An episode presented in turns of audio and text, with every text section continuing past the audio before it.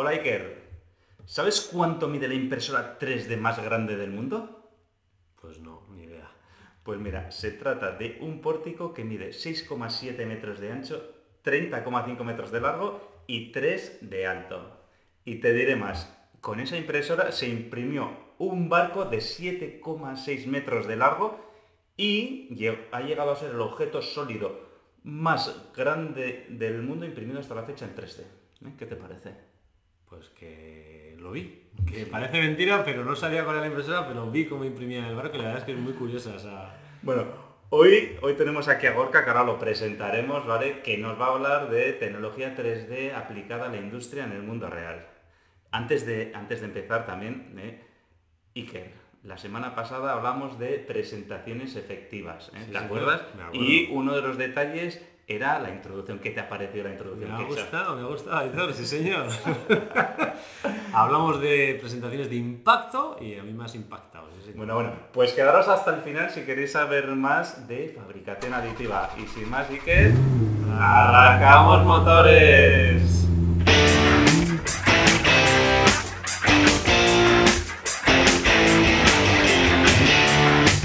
Bienvenidos, tendencieros.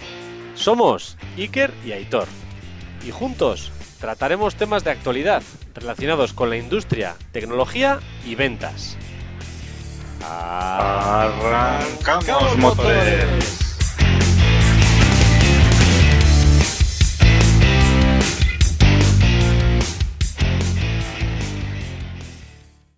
Bueno, bueno, en el podcast 19 hablábamos de fabricación aditiva. Y ahí llevamos ya, este es el 81. Y hoy nos hemos juntado con Gorka ¿eh? para llevar aquello que hablamos en su día de fabricación aditiva a la práctica. Queremos conocer un poco más sobre fabricación aditiva y ejemplos reales del mundo industrial. ¿eh?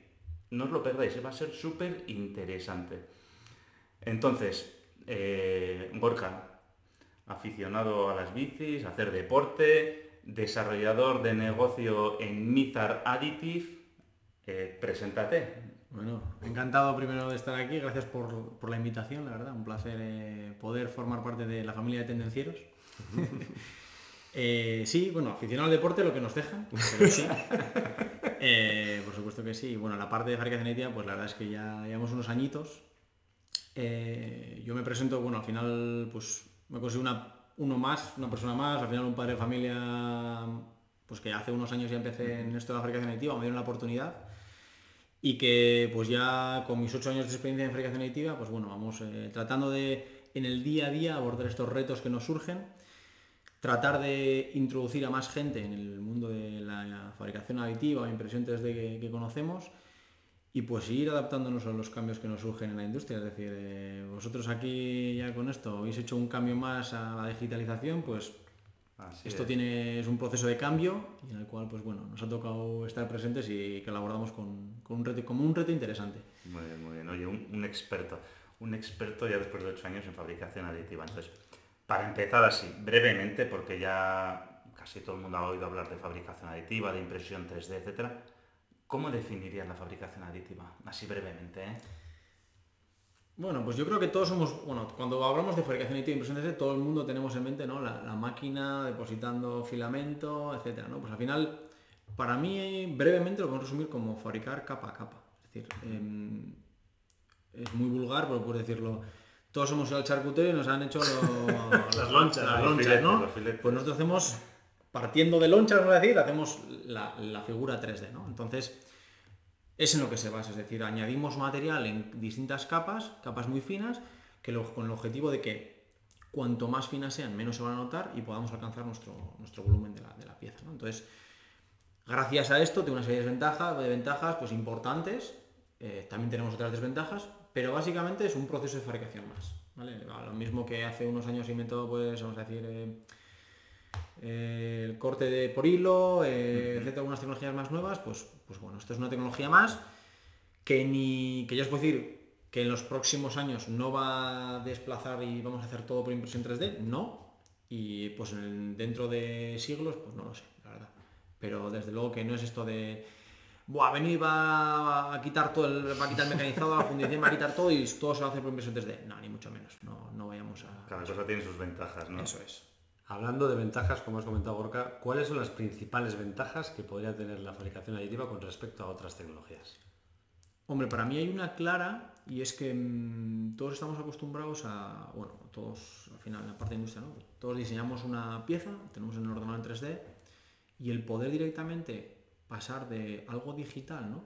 A algo físico es lo que nos permite, sin tener que hacer ningún tipo de utillaje, ni, vamos, ni tener que hacer, es decir, de, de material, de, de materia prima, en este caso puede ser líquido, polvo o filamento, directamente vamos a fabricar nuestra pieza. Entonces, para mí esa es la clave, el poder pasar de algo digital a algo sólido a tu pieza en horas, vamos a decir. ¿no? Sin nada intermedio, ¿no? O sea, Eso es. sin necesidad de Sin- hacer una...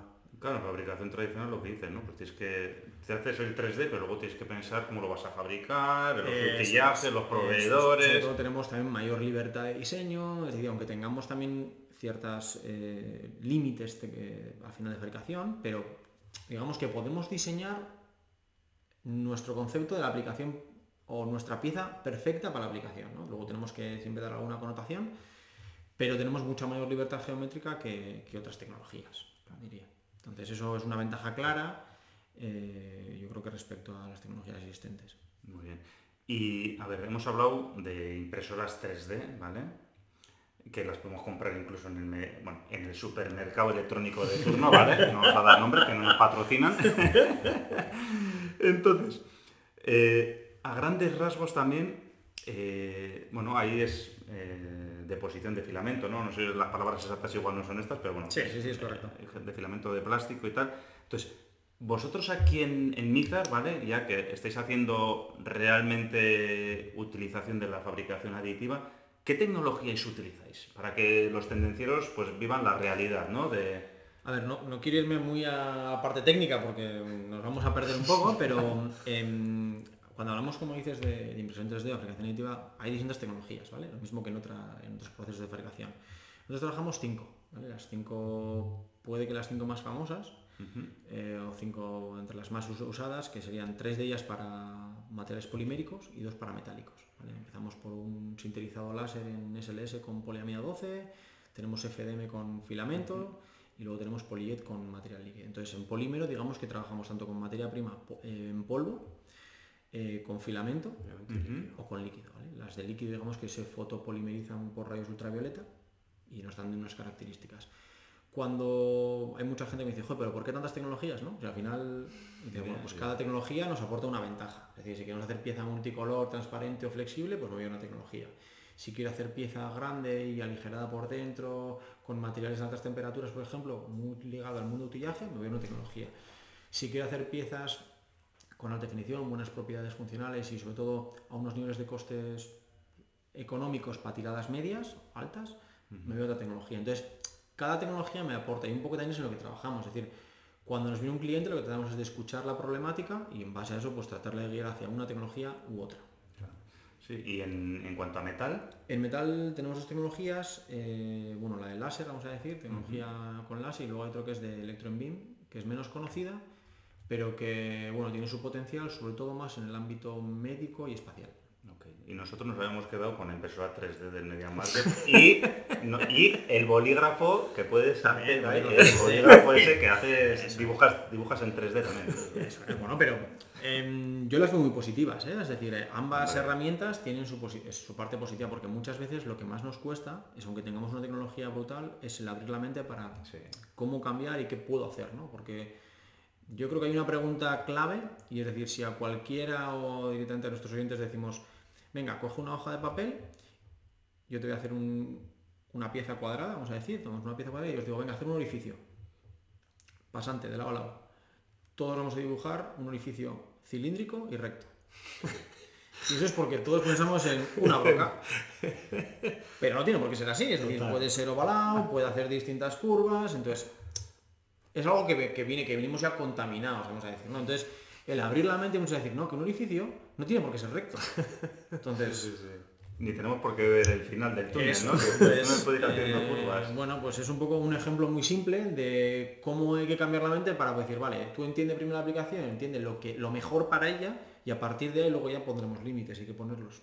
De hecho, ahora mismo estoy pensando, yo cuando empecé en el mundo industrial estaba, me dediqué a dibujar en el CAD y ahora me estoy, con lo que estás diciendo, me estoy fijando que todas las funcionalidades son de ese estilo, son DAP, mecanizados, Eso es, son sólidos. De- Eh, planos, bueno, totalmente- los primeros que se han tenido que adaptar, es decir, em, yo es que, bueno, está pasado ¿no? en, en otros mundos, pero eh, los primeros que han tenido que hacer un gran trabajo son las partes de software. Es decir, han generado módulos especiales para fabricación aditiva.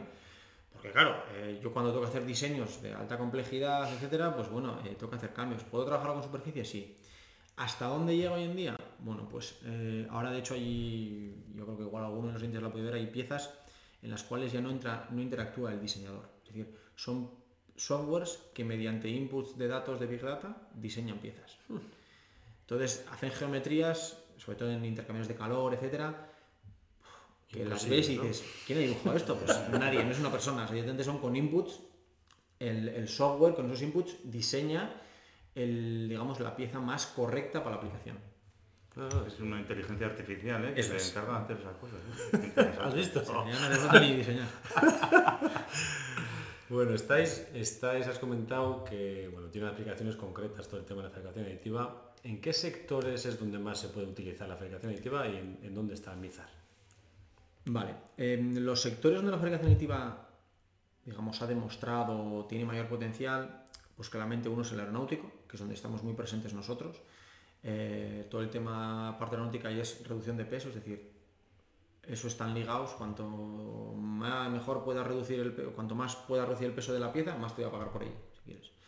Em, está ligado también a bajas, bajos volúmenes, es decir, cuando hablamos de automoción, automoción tiene aplicaciones de fabricación aditiva, pero yo no puedo competir contra una inyección haciendo pues medio millón de piezas al año, no soy competitivo. Em, industrialmente hablando, bueno, pues hay muchas aplicaciones diversas, pues desde moldes de inyección, eh, refrigerados, eh, etcétera, pues moldes, utillajes, eh, tienes muy diversas aplicaciones neumáticas, hidráulicas, con conductos internos. Entonces ya empiezas a abordar distintas aplicaciones. Pero para mí, si tendría que dejarlo así claro, para mí serían, digamos, tres claras. Una es la aeronáutica, la otra diría que es la industrial, que es más diversa, y luego está la medicina. Cada una obtiene una ventaja. Es decir, son totalmente distintas. Cuando hablamos de aeronáutica hablamos de reducción de peso, Peso. Cuando hablamos de industrial hablamos de refrigeración generalmente, de conductos internos, etc. Y cuando hablamos de medicina hablamos de personalización. Ya no hablamos de fabricar siempre la misma pieza y, luego que digamos la tengamos que doblar, etcétera, para adaptarla al paciente, sino lo que hacemos es se fabrica la placa o la guía a medida del paciente. Entonces, ahí es donde cambia la cosa, la cosa- el caso. ¿no? Ahí en medicina se trata, de hecho nosotros lo trabajamos con un equipo totalmente independiente en ese aspecto. Un- desde Mizar Additive trabajamos lo que sería la parte aeronáutica industrial y desde Mizar Health eh, trabajan más la, la parte salud, ¿vale? donde hay planificaciones quirúrgicas, guías, placas a medida en titanio. Entonces, equipos en aspecto ciertamente independientes. Sí, tengo una duda, eh, Gorka, eh, has hablado que en la aeronáutica es muy importante bajar el peso, pero ¿cómo puede ayudarnos la fabricación aditiva a bajar ese peso? El- Es difícil entenderlo, ¿no? Como bien dices, dices, joder, pero ¿por qué nos ayuda? Em, el concepto lo hemos claro desde el punto de vista mecanizado, ¿no? Todos hemos visto cómo se mecaniza. Para el mecanizado partimos de un bloque, si cogemos un bloque y empezamos a desbastar material, a quitar material. Cuando alcanzamos la geometría funcional, dejamos de quitar material porque quitar material nos supone un coste extra de hora, de tiempo, etc. La fabricación aditiva es- partimos de polvo, de líquido, de filamento y de, digamos, de un espacio vamos añadiendo material. Entonces, cuanto menos material tengamos que añadir, más económica va a ser mi pieza. Entonces, realmente lo importante reside en el diseño, en el que todo el material de la pieza sea aquel que sea necesario, el mínimo. exclusivamente necesario. Entonces, el problema es que con esto se generan geometrías muy complejas que muchas veces el mecanizado no puede abordar, pero que la fabricación aditiva es posible.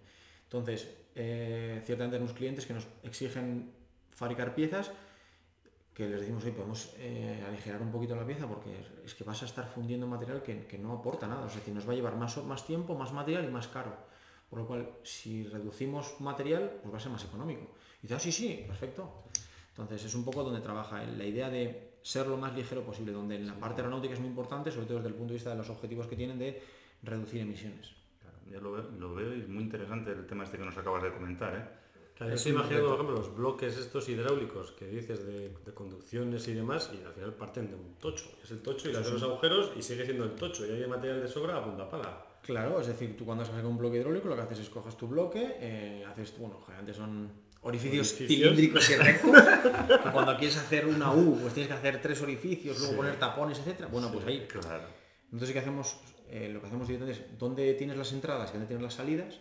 Se buscan hacer también em, flujos lo más laminares posibles Claro. para ayudar a la conducción, pero realmente el único material que tienes que añadir es aquel para soportar la presión.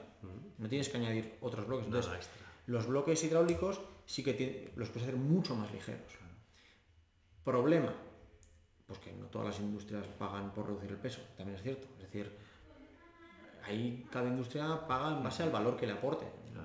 No está claro. Un bloque hidráulico que cuesta una máquina de mecanizado de 10 toneladas, dice, pues a mí que me aligeres 200 gramos, es que la máquina va a estar parada, ¿no? Pero sí que es cierto que puedes hacerlos, pues sobre todo desde el punto de vista de mantenimiento, eh, desde el punto de vista de eficiencia. Ahí también mucho tenemos al sector energético.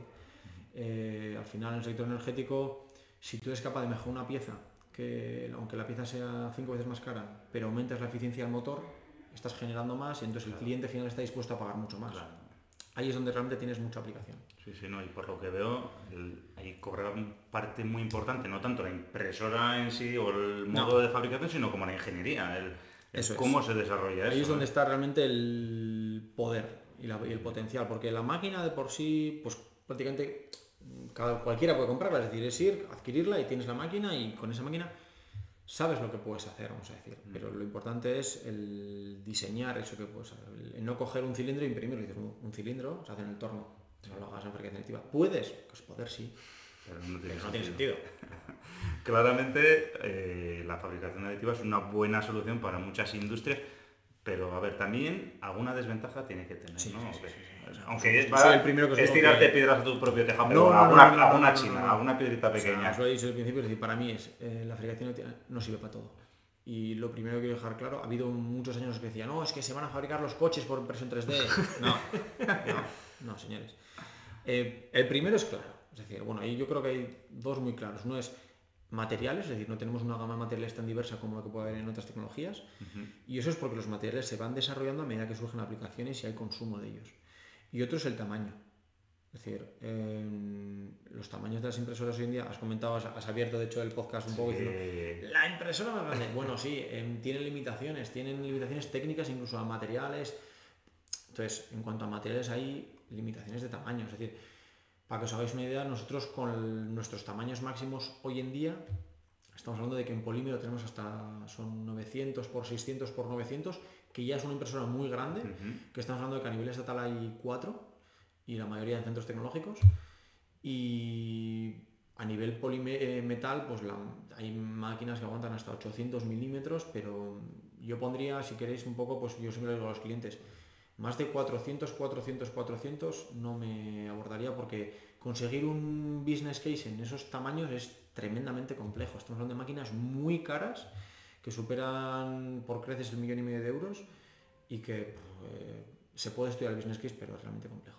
sí, sí, sí, que lo puedo- Son máquinas más realizadas a medida para empresas especiales, pues tipo SpaceX, eh, la NASA, eh, son más dedicadas a una aplicación muy concreta y que se hacen a medida para ellos. no está claro. En el barco que ha dicho Aitor, ¿te montarías o no te montarías? Claro que sí, joder. sí, no, de hecho, el mundo también es interesante porque Menos ese barco que decíais es de, de- uno de los grandes problemas que tienen los barcos es el tema de la corrosión. Entonces, la idea de, ¿vamos a hacerlos en polímero? Em, sí, se pueden hacer, nos quitaríamos ese problema y encima, bueno, pues tenemos- podemos llegar a tener más flotabilidad. Pero también tiene su problema, es decir, claro, eh, fabricar un barco en capas de, vamos a decir, un milímetro, dos milímetros, pues dices, pues no tienes tiempo para fabricar. Sí, estarían unos meses ahí, o Eso unas cuantas horas. No es tan fácil decir, ah, vamos a fabricar. No, pero eh, también hay barcos en composite que son auténticas balas en, en competición, así que. Está claro. Dentro de los retos en la industria de fabricación aditiva, ¿cuál es el reto que dirías, oye, pues este me gustaría comentarlo? Retos que hemos recibido nosotros, o el reto de la fabricación aditiva. No, retos tuyos, sí, retos retos tuyos que de tú de, oye, man, no sé, el- lo que puedas dar. Mira, yo es un reto, bueno, que todavía lo tenemos abierto, bueno, ya lo hemos conseguido el reto, ahora hace falta pasar a la serie. Nosotros recibimos hace cosa de dos años un reto de realizar una pieza de 55 kilos en metal. Que yo desde el inicio digo, "Ah, esta no se va a hacer. esta no se va a hacer". Es una pieza enorme, no se va a hacer, que no se va a hacer. Esto no se va a hacer. Y de hecho llegó, me acuerdo que entró un gerente nuevo y le dije, mira, tenemos esto, pero esto no, no te va a salir. O sea, además es una pieza tremendamente cara, es una pieza de 50.000 euros. Eh, no, esto no va a salir. Y salió. Y salió y de hecho es una pieza que va hacia la industria, bueno, es un proyecto muy grande a nivel mundial, vamos a decir, en el que conseguimos bueno, fabricar la pieza en base a los requisitos y certificarla en cuanto al material también. Y ahora en la que estamos ahora esperando, bueno, pues a que pasen los siguientes hitos, lo que pasa que sí que es cierto que son proyectos que duran décadas. Entonces eh, depende mucho de presupuestos de estados, eh, etcétera, pero a nivel profesional interno fue una pieza que dije, no esperaba yo que esto fuese a salir. Sí, Y de pero hecho, que- sí, sí, cuanto pero- más veo digo, no, no, pero sí, no se podía fabricar de otra manera y, y como os he dicho, aunque es una pieza muy cara, cuando estás ligado a generación de energía, pues claro, si tú eres capaz de fabricar algo que vaya a generar más energía o vaya a dar más eficiencia, pues son 50 euros, pero frente al total del proyecto que estoy hablando de decenas de miles de millones de euros, pues pff, 50 euros no es nada. No, no, y esto al final para vosotros también es un orgullo y satisfacción, ¿no? Decir, ostras, pues con- lo conseguimos, ¿no? Algo que pensábamos que era sí, sí. Entonces, o sea, complicado. era muy complicado, eh, esperemos que, que vaya para adelante, pero sí, es un reto que para mí es el más complejo al que hemos estado ligados y en el que puede tener mucho futuro. Y entonces vamos a ver si vamos dándole ahora. El COVID, el sufrido también lo paró un poco, etcétera, pero bueno. eh, fue muy interesante, uno de los más. Y por supuesto luego también el hecho de poder llegar a certificar pieza de vuelo. Que eso más que reto ha sido, bueno, pues el estar trabajando, mucho papeleo, dos años prácticamente para llegar a certificar una pieza que digas, vale, ya está por fin, ¿no? Y algo que he aprendido aquí, por supuesto, también es que dices, sí, tú pusiste una pieza, pero si la pieza no está acompañada de todos sus papeles, De pues es un trozo de metal, un pisapapeles tienes, no tienes más. Y eso sí que, pues, dos retos para mí esos, ¿no? El, llegar a certificar pieza, porque muchas veces hablamos de fabricación aditiva y dicen, sí, sí, pero que tengo, el metal, que es propiedades de qué? ¿Qué es como el mecanizado? Bueno, pues eh, tiene sus propiedades, por supuesto. Yo diciéndolo siempre rápidamente, superiores a un fundido, porque no tenemos tanta porosidad, inferiores a una forja, no tenemos un endure- endurecimiento por deformación. Entonces, bueno, pues ya hemos demostrado a distintas empresas que controlamos las propiedades y que somos capaces de garantizar esas propiedades durante la fabricación. Luego, una de las cosas que hemos comentado también antes de, antes de grabar la entrevista era el tema también que me gustaría comentar o que nos comentaras, que la fabricación aditiva no es solo el poner el material, ¿no? Hay más cosas que hay que hacer, ¿no? Sí, sí, sí. O sea, O sea, no es solo imprimir mucha- en 3D. Hay una idea, yo creo que todos hemos visto, y dices, no, es que la impresora, esto es la fabricación aditiva, es coges la impresora, le das al botón, todos hemos visto un botón del play, me voy a casa y se acabó. Esto ya, al día siguiente tengo la máquina, la, mi pieza, la, la cojo y ya está. No, no, no. Yo he visto incluso con el móvil, escaneas, le das al botón y ya está. Eh, no, al final, de hecho, nosotros aquí hemos tenido, pues, en los inicios me acuerdo, era horrible porque es decir, primero no conseguías, le dabas al play y no salía la pieza. Y dices, joder, pues necesitabas una serie de soportes, ¿no? Que, que, que- que les llamamos, una especie de andamiaje para que la pieza se fabrique. Entonces, si no ponías los suficientes soportes, la pieza no salía, se rompía. Entonces decías, vale, pues voy a poner más soportes. Entonces, llenamos la pieza de soportes. Entonces le das al play y ah, pues mira, ha salido, Buah, ya está, perfecto, genial. Entonces tenías tu pieza metálica llena de soportes a la base metálica. Y eso es, al final es metal con metal, llena de soportes. Entonces decías, vale, ¿y ahora cómo quito los soportes? Y entonces decías, pues no, puedes quitarlo. Entonces, vuelta a rediseñar los soportes. Entonces, es un poco lo que te da la experiencia, ¿no? Que al final es, pues eso, compramos una máquina, le das al play y venga, a funcionar.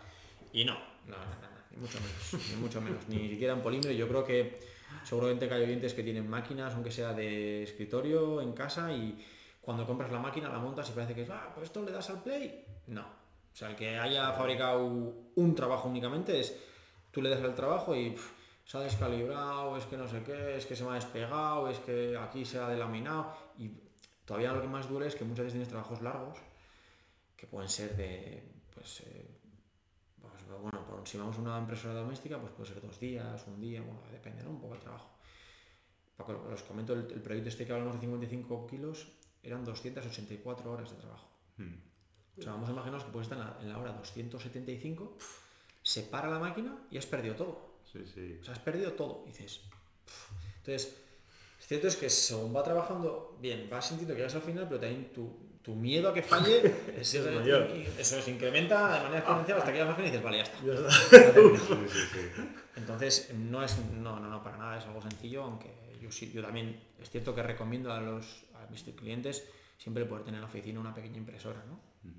Tampoco, depende un poco del poder adquisitivo que puedes tener, pero lógicamente no te compres una máquina de medio millón, porque soy primero que digo, si tienes un business case y vas a fabricar tus piezas, cómpratela, no te, no, te, impido nada, pero no es tan fácil. Es decir, luego la tienes dentro y conozco muchísima gente que ha comprado máquina y luego, "Uf, es que ya tengo muchos problemas, es que no consigo darle de comer a la máquina, es que al final hemos visto que... Entonces, hay que entenderlo muy bien, pero sí que recomiendo pues una máquina, eso, depende un poco, que son 5, 10, 15, 20, 20 mil euros, pues para que en la oficina de ingeniería puedan hacer sus pequeñas cositas. Sea, Sí, sí, pero aún así hay que tener un know-how. O sea, Sí, sí, sí, que no es comprar la máquina, es decir, comprar la máquina y luego poner a alguien responsable de la máquina y que trabaje con ella y que que, hay que se pelee con ella. etcétera. Eso es. Eh, respecto a la parte de software, a mí me genera una, no sé cómo decirlo, inqui- no inquietud, ¿no? Unas ganas de conocimiento. Oye, ¿qué tipo de software se utiliza? Porque Iker ha dicho que lo grabas con el móvil y ya te puedes poner a imprimir piezas, ¿no? Tú antes has comentado también que hay una inteligencia artificial, en algunos casos, ¿no? No para todos, que te puede desarrollar Sí, en a 3D. ver. ¿Qué tipo de software eh, se utiliza en O sea, tema de el punto, desde el fabricación? punto de vista de diseño, digamos que puedes seguir utilizando los softwares pues, que hasta ahora se han venido utilizando, ¿no? Es decir, el, el, siempre SolidWorks, Katia, Solid- SolidWorks, SolidAge, están presentes. Y bueno, uno u otro van adaptando siempre módulos para fabricación aditiva. Eh, nosotros trabajamos prácticamente con todos ellos, principalmente porque muchos los demandan los clientes. Es decir, por ejemplo, yo trabajando para un cliente aeronáutico, generalmente pues es Katia. Entonces tengo que presentar luego, pues el- tengo que entregar el utillaje o la pieza en Katia. Si trabajo para la industria de automoción, depende del cliente, pues si digamos que si es francés, vas a trabajar con Katia, si es alemán, trabajas con NX. Desde el punto de vista de fabricación aditiva, yo sobre todo caracterizaría que mm, hay un tipo de formato de extensión de archivo que es muy famoso, que es el STL, que es el que se ha quedado como impresión 3D. Es un formato muy antiguo que lo único que hace es eh, triangulariza las superficies, es decir, hace triángulos para, obtener, para que tengas tú veas el sólido por medio de triángulos. Es algo en lo que se ha ido trabajando y de hecho ya se van formando nuevas extensiones pues para poder darle más datos, como colores, como este, eh, texturizados. Entonces va evolucionando. Por softwares, hay softwares libres, hay softwares de, de pago, sobre todo para el tratamiento de STLs que es muy complejo. Van saliendo cada vez más y sobre todo eh, para mí es importante el tema de libertad de diseño. Es decir, no estamos diseñando un cubo. Al final todos hemos, eh, los que tengamos experiencia de abrir un software de diseño, lo que hemos hecho es un, croquis, un croquis, he hecho un cuadrado, extruir, ¡pum! Ya está, tengo el cubo. Bueno, pues eh, aquí la idea es un poquito mm, distinta, ¿no? Y bien es cierto que hoy en día, vamos, eh, sobre todo en este entorno, industria de automoción, pues eh, geometrías más complejas que las superficies que llegan a hacer, etcétera, pues bueno, existen, ¿no? O sea, luego nosotros también tenemos una cosa que se llaman estructuras trabeculares, que son, vamos a intentar visualizar una geometría que es una malla 3D, Sí. donde le podemos dar formas. Entonces, bueno, pues desde el punto de vista de generar eh, pesos, etcétera, también se utilizan. No es capaz de fabricarse por otros medios, entonces, bueno, pues muy eh, identificativa de la fabricación aditiva, que también se utiliza, ¿no? Pero los softwares tienen que ser capaces de ello. Y no es dibujar toda la malla. Muchas de eso se representa mediante puntos, etcétera, porque pesa mucho gráficamente. Entonces los softwares van adaptándose también. Y, más que se van a adaptar, os he dicho antes el, el tema de la inteligencia artificial. Bueno, solo lo he visto aplicarse una vez, es un software muy novedoso, pero que nos dice un poco hacia dónde va, ¿no? Pues no tanto a que nosotros diseñemos con nuestros, nuestras limitaciones, sino, o con las limitaciones del software, sino que el software directamente nos diga la mejor opción de diseño para cada aplicación. Sí, sí, las triangulaciones estos que has comentado de los STLs son del estilo de los de elementos finitos, de cálculo de Eso elementos es. finitos se llama. Eso es, claro, hay muy, es, es muy similar y es donde importa, ¿no? Es decir, cuando yo exporto algo a STL, tú puedes decirle el tamaño del triángulo. Entonces, lógicamente dices, bueno, pues le pongo tamaños grandes porque así me, va, me, va- Me ocupa el- menos. el- me ocupa menos, el tamaño del archivo es menor. Claro, lo que te puede pasar es que en vez de una esfera tengas pues, una especie de... Cubo. Sí, ya representaste con un cubo. Entonces, claro, la otra dice, bueno, pues le meto un tamaño muy, muy, muy pequeño y así tengo mucho triangulito pequeño y mucha malla. Bien, pero entonces pesa muchísimo el archivo. Por lo cual es por lo mismo un compendio entre uno y otro. ¿no? Entonces, eh, nosotros nos ha pasado con clientes que igual nos han mandado el STL porque nos querían mandar el archivo, lo hemos metido en máquina y la pieza se, se le veían los triangulitos.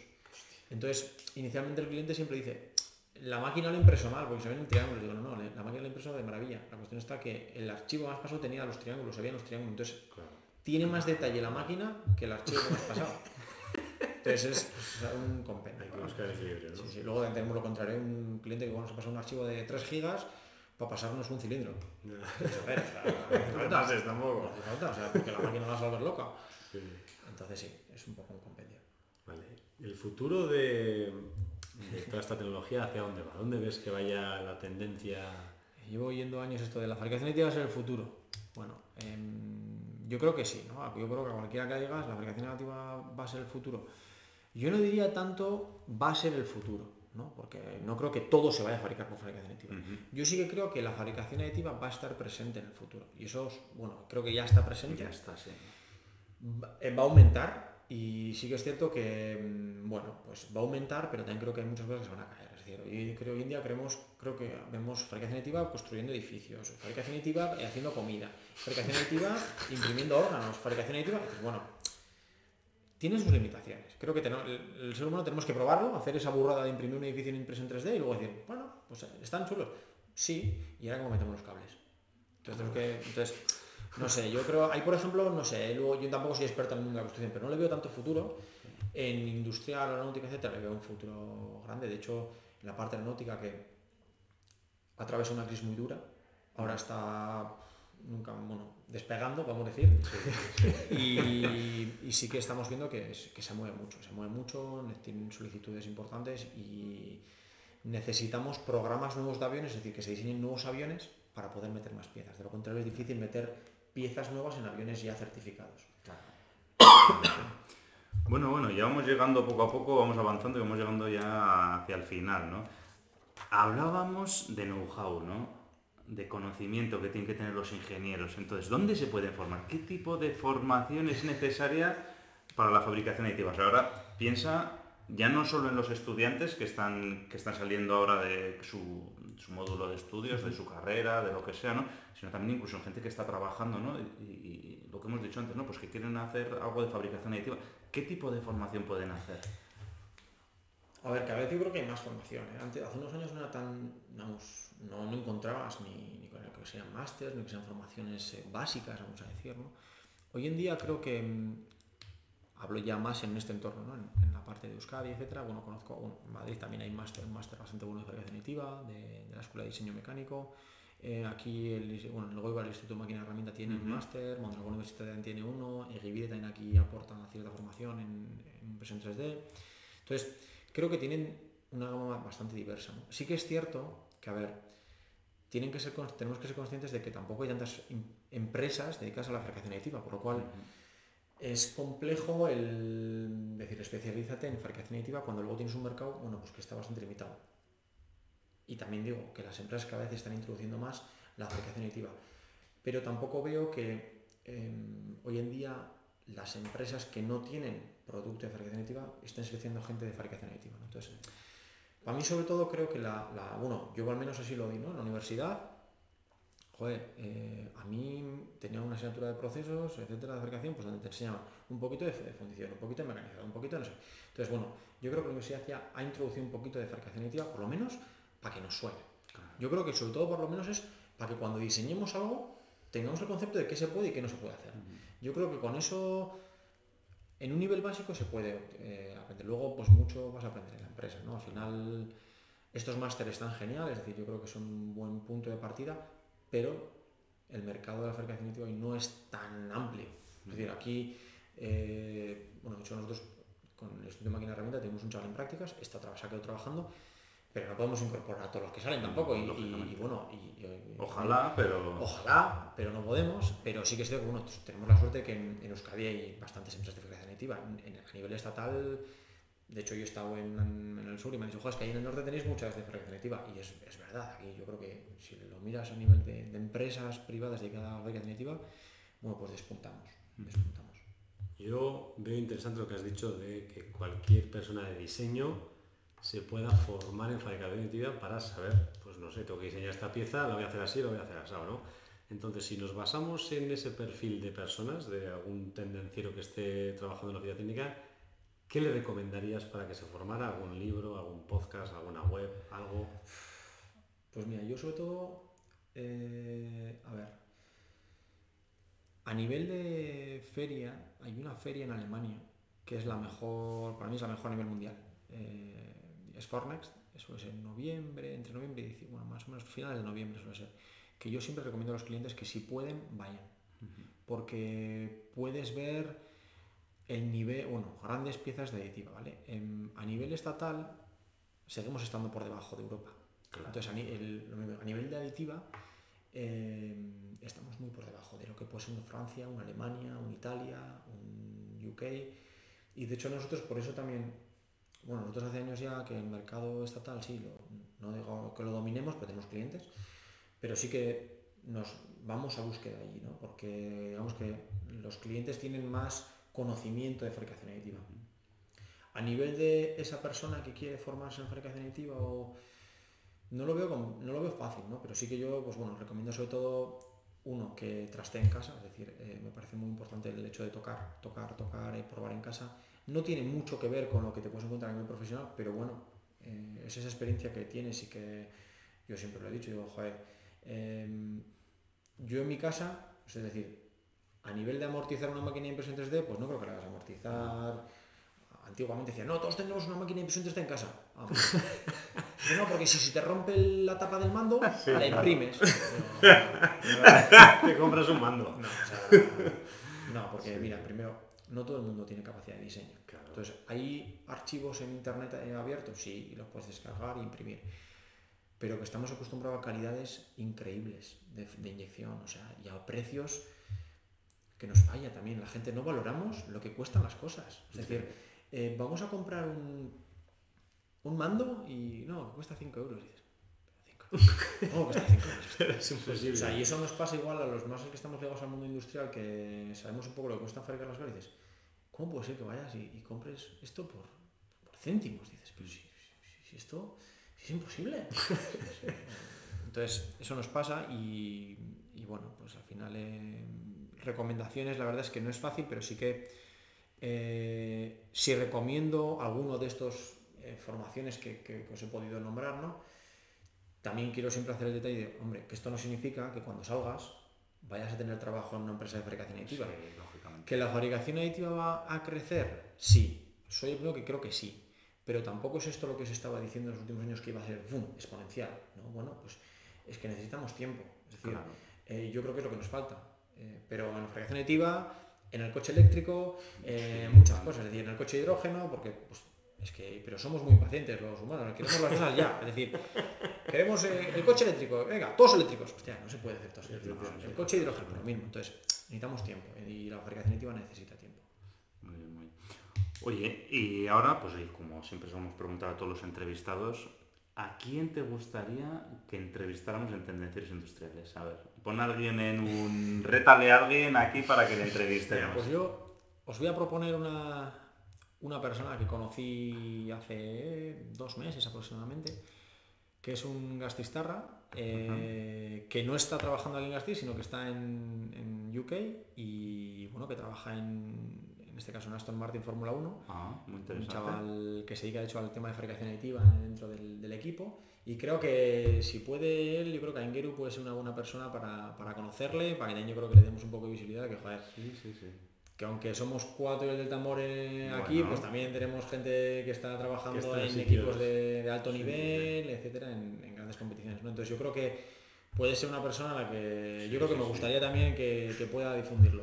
Pues muy buena, le lanzamos la caña a Geru.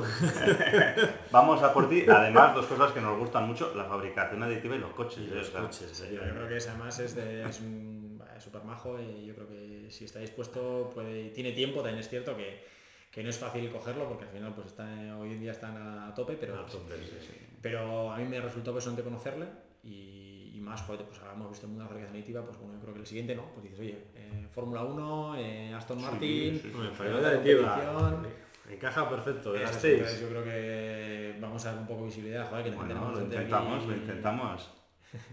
Bien, bien. Bueno, para ir acabando, Gorka, ¿qué crees que tendría que tener un tendenciero industrial en este 2022? ¿Qué debería trabajar?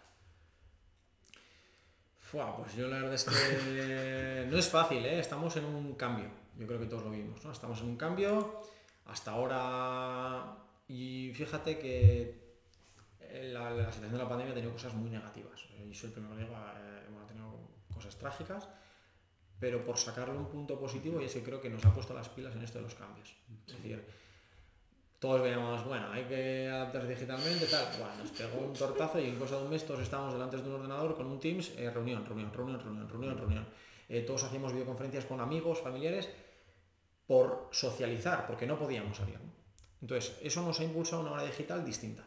Pues yo creo que un tendenciero tiene que estar adaptándose. Y adaptándose, digo, a nivel digital, a nivel podcast, a nivel fabricación aditiva, a nivel todas las novedades que se nos presentan y que creo que cambian un poco y todo el paradigma de hasta ahora de mm, encuentras un trabajo y en ese trabajo te vas a acomodar y vas a estar Y para toda la vida. 40 años, ¿no? Bueno, Eso creo que lo siento, pero Eso ya se acabó.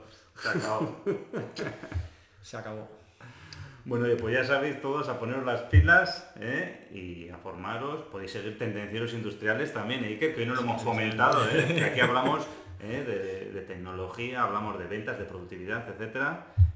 Y ya, Gorka, para acabar, ¿dónde te pueden encontrar los tendencieros industriales? ¿Dónde me pueden encontrar?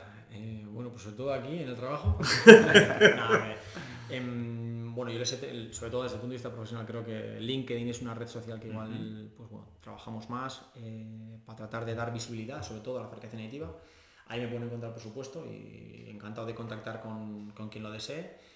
Y, y bueno, que, que todo el mundo esté invitado oye, pues a poder eh, conocer Mizar, a conocer la fabricación aditiva. eh, nosotros estamos abiertos a, por supuesto, yo siempre lo he dicho, o sea, el escuchar es gratuito. Entonces, eh, para mí es, yo siempre estoy a favor de poder aprender o escuchar a unas empresas qué problemas tienen, si les pueden ayudar, si la fabricación aditiva, oye, mira, no. De hecho, tenemos empresas dentro donde hemos ido a formar y les he dicho, os dais cuenta que podemos venir a buscar, a buscar con vosotros, a enseñaros a buscar aplicaciones y que no encontréis ninguna, ¿no? Digo, pero que eso significará que, bueno, habéis hecho un esfuerzo y habéis dicho, vale, la fabricación aditiva no es para nosotros, ya está, estamos tranquilos. Entonces puede pasar eso, pero sí, yo creo que podemos decir que, bueno, por el mundo vamos a decir, pero sobre todo en la parte de LinkedIn, en redes sociales y, y aquí en.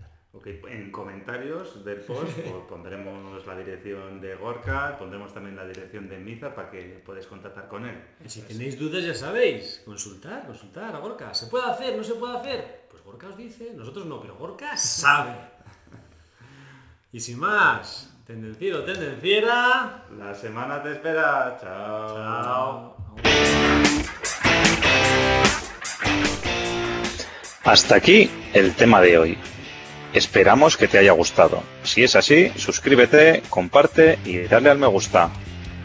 Puedes proponernos temas, dudas y demás consultas en comentarios y en LinkedIn. No lo dudes, te ayudaremos.